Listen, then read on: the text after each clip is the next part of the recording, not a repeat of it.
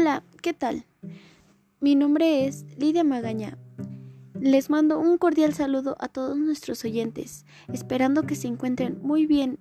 El día de hoy hablaremos acerca de un tema muy importante, sobre todo en estos tiempos en los que la salud se ha vuelto una prioridad. Hablaremos sobre el significado de una vida saludable, el significado de la Carta de Ottawa en beneficio de la salud, explicaremos qué es y cómo influye en nuestra salud, además de la importancia de tener una vida saludable dentro de el hogar, la escuela y la sociedad y te daré algunos tips para poder lograrlo.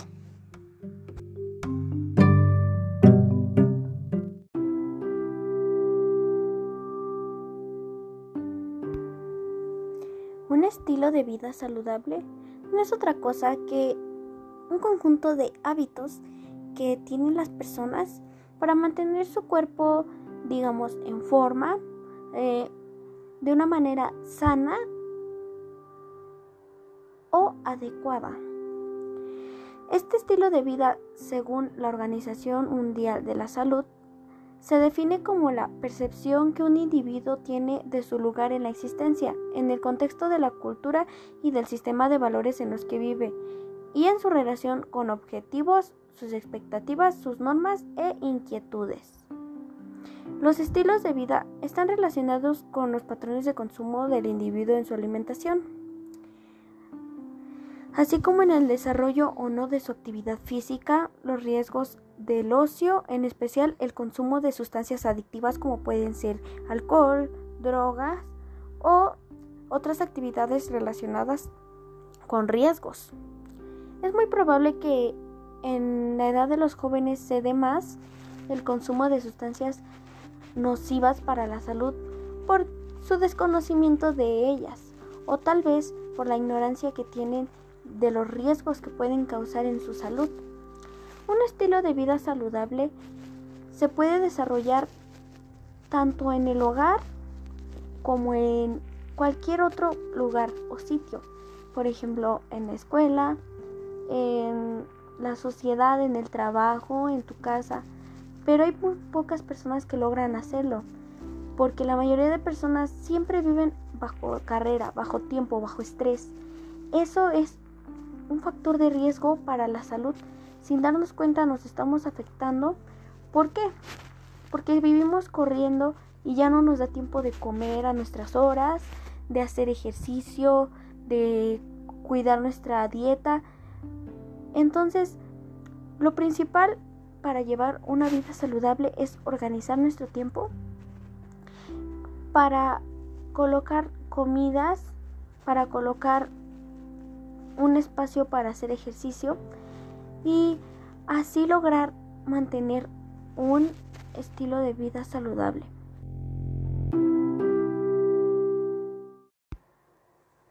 Un estilo de vida saludable no es otra cosa que un conjunto de hábitos que tienen las personas para mantener su cuerpo, digamos, en forma, eh, de una manera sana o adecuada. Este estilo de vida, según la Organización Mundial de la Salud, se define como la percepción que un individuo tiene de su lugar en la existencia, en el contexto de la cultura y del sistema de valores en los que vive, y en su relación con objetivos, sus expectativas, sus normas e inquietudes. Los estilos de vida están relacionados con los patrones de consumo del individuo en su alimentación así como en el desarrollo o no de su actividad física, los riesgos del ocio, en especial el consumo de sustancias adictivas como pueden ser alcohol, drogas o otras actividades relacionadas con riesgos. Es muy probable que en la edad de los jóvenes se dé más el consumo de sustancias nocivas para la salud por su desconocimiento de ellas o tal vez por la ignorancia que tienen de los riesgos que pueden causar en su salud. Un estilo de vida saludable se puede desarrollar tanto en el hogar como en cualquier otro lugar o sitio. Por ejemplo, en la escuela, en la sociedad, en el trabajo, en tu casa, pero hay pocas personas que logran hacerlo, porque la mayoría de personas siempre viven bajo carrera, bajo tiempo, bajo estrés. Eso es un factor de riesgo para la salud. Sin darnos cuenta nos estamos afectando. ¿Por qué? Porque vivimos corriendo y ya no nos da tiempo de comer a nuestras horas, de hacer ejercicio, de cuidar nuestra dieta. Entonces, lo principal para llevar una vida saludable es organizar nuestro tiempo para colocar comidas, para colocar un espacio para hacer ejercicio y así lograr mantener un estilo de vida saludable.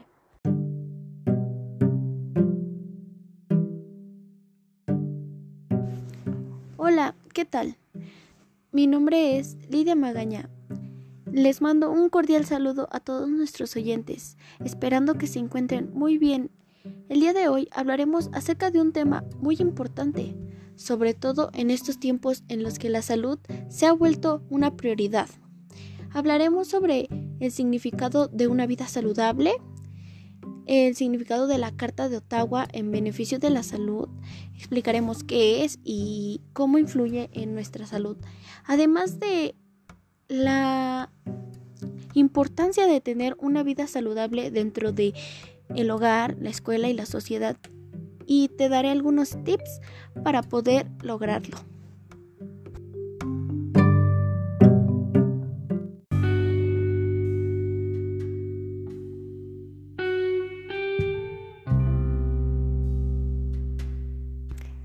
Ahora te platicaré acerca de la Carta de Ottawa.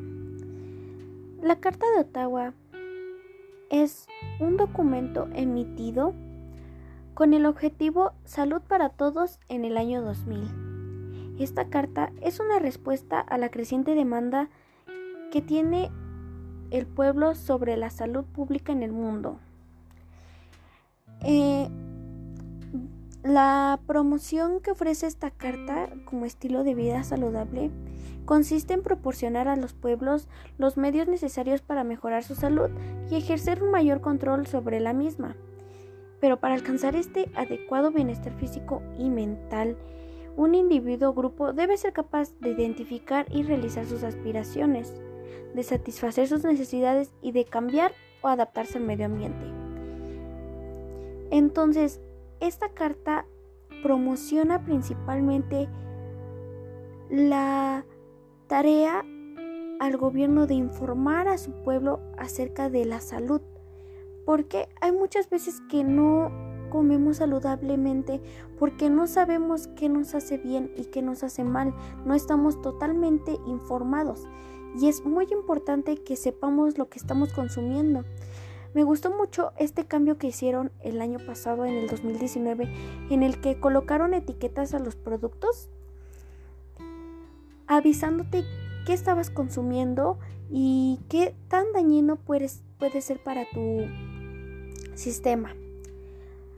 Algo así hicieron con los cigarros años atrás, pero deberían hacerlo con todos los productos, no nada más con los alimentos que sean considerados chatarra, sino dar toda la información necesaria para que la gente no viva en esa ignorancia y sepa cómo tener su dieta correctamente.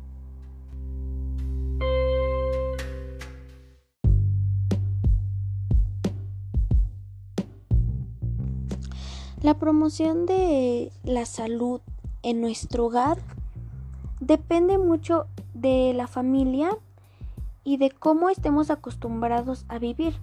Por ejemplo, hay familias en las que debido a la situación económica no alcanza para consumir todos los elementos del plato del buen comer. Entonces se limitan a los más baratos y por ello no están acostumbrados a tener un equilibrio en su dieta. Sin embargo, hay otras familias en las que las personas tienen noción de lo que es el plato del buen comer y enseñan a sus hijos y sus hijos a sus hijos y se va transmitiendo de generación en generación. Entonces, en el hogar supongo que es deber de los padres de familia o de cada jefe de casa que proporcione a sus hijos una alimentación saludable. Tal vez no es fácil informarse estando en casa, pero los medios de comunicación son nuestros amigos o enemigos. Podemos usarlos a favor o en contra. Y yo digo, por ejemplo, en mi caso, a veces cuando necesito ver una receta saludable, agarro mi celular y busco recetas saludables de cualquier cosa. Puedes hasta hacer hot cakes o alimentos que son muy ricos con comida saludable y no te va a causar tanto daño. Entonces, la mejor opción es siempre buscar helado saludable. En la escuela es más probable que te informen porque están los libros y en cualquier materia te van a tratar de dar un seguimiento sobre cuál es la alimentación correcta. Además que la materia de salud o educación física siempre ha estado presente en las escuelas, entonces supongo que no es problema. El problema en las escuelas es a la hora de consumir alimentos, a la hora del lunch, porque muchas veces los niños o los jóvenes no tienen dinero para comprar un almuerzo y optan por comprar unas galletas, unas papas, no un almuerzo completo. Entonces esa parte del desayuno está quedando con un déficit de eh, nutrientes que es fundamental para su desarrollo. Lo que deberían hacer las escuelas es proporcionar desayunos un poquito más accesibles en el precio y más saludables para ayudar al crecimiento de los individuos. Y en cuanto a la sociedad en sí, es muy vista la diferencia de equidad en cuanto a la salud debido a la diferencia de economía que existe en el país. Entonces, lograr un estilo de vida saludable teniendo una baja economía no va a ser algo fácil. Sin embargo, podría haber la manera de que evitáramos comprar alimentos que son considerables comida chatarra y empezar a consumir aunque sea menos pero más saludable para que estemos más nutridos y menos propensos a sufrir enfermedades que a la larga podrían dañarnos pero de manera brutal. En serio, una persona no va a ser capaz de alcanzar su plena salud potencial a menos de que sea capaz de asumir el control de todo lo que determina su estado de salud. Esto aplica a hombres y mujeres. No solamente es alimentarse saludablemente, sino estar bien emocionalmente y también ejercitarse o hacer algún deporte. De nada sirve que comas muy bien si vas a estar deprimido, si vas a estar estresado, si vas a estar enojado, si vas a estar mal emocionalmente o si solamente vas a estar sentado en tu casa o acostado o haciendo nada, porque van relacionados la dieta con el ejercicio. Son dos factores fundamentales para una estabilidad física y saludable.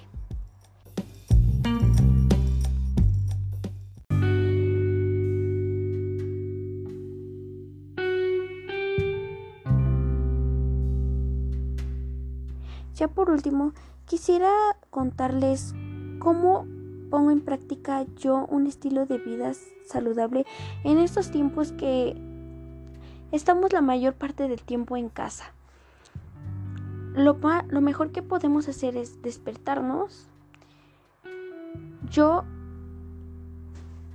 acostumbro a hacerme un jugo, puede ser un jugo verde o un jugo de papaya con naranja y apio o un jugo de manzana con avena.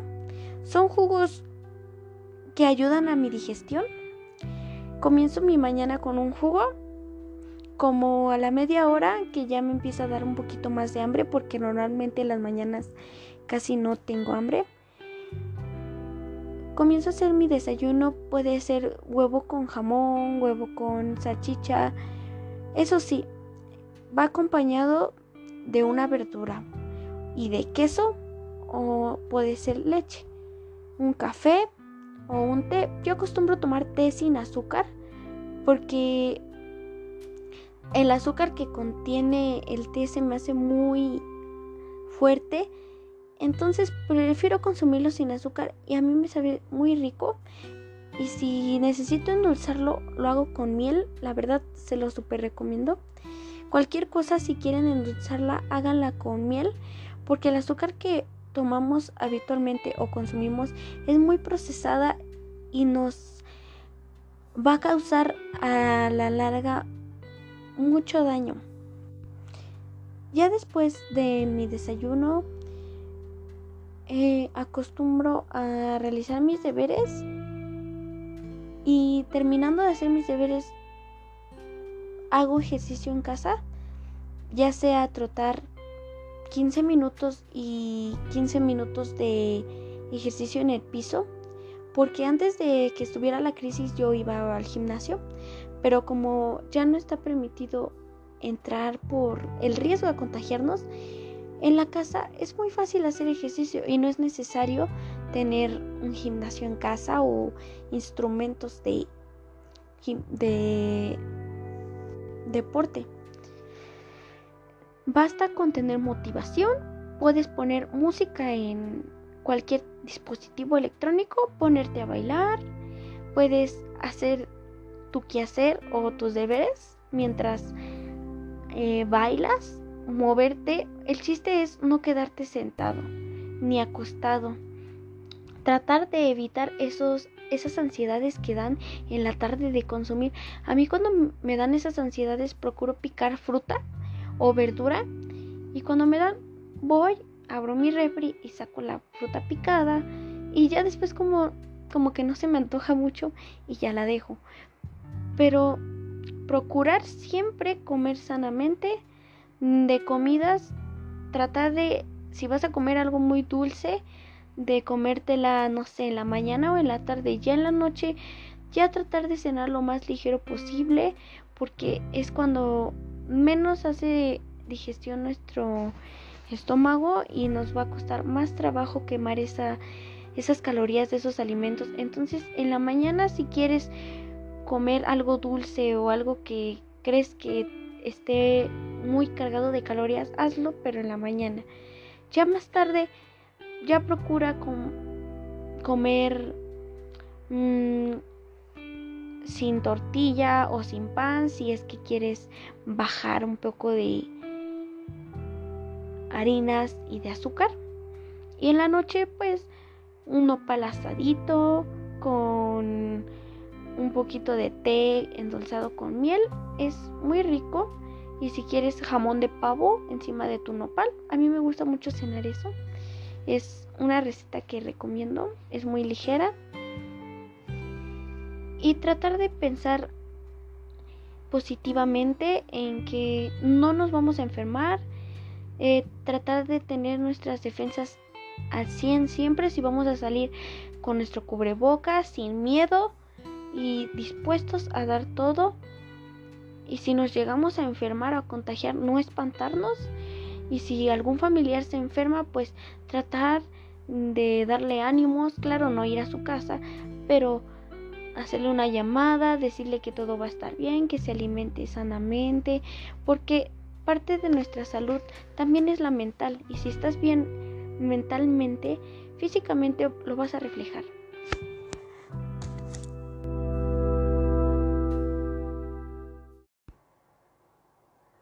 Y bueno, esto sería todo por hoy, pero no dejes de escucharme porque más adelante hablaremos de otros temas como pueden ser los trastornos alimenticios, los tipos de adicciones, no solamente droga o alcohol, sino también dependencia a una persona y dependencia emocional y otras cosas y datos interesantes que en algún momento podrían servirte. Mi nombre es Lidia Magaña y agradezco que hayas escuchado este podcast.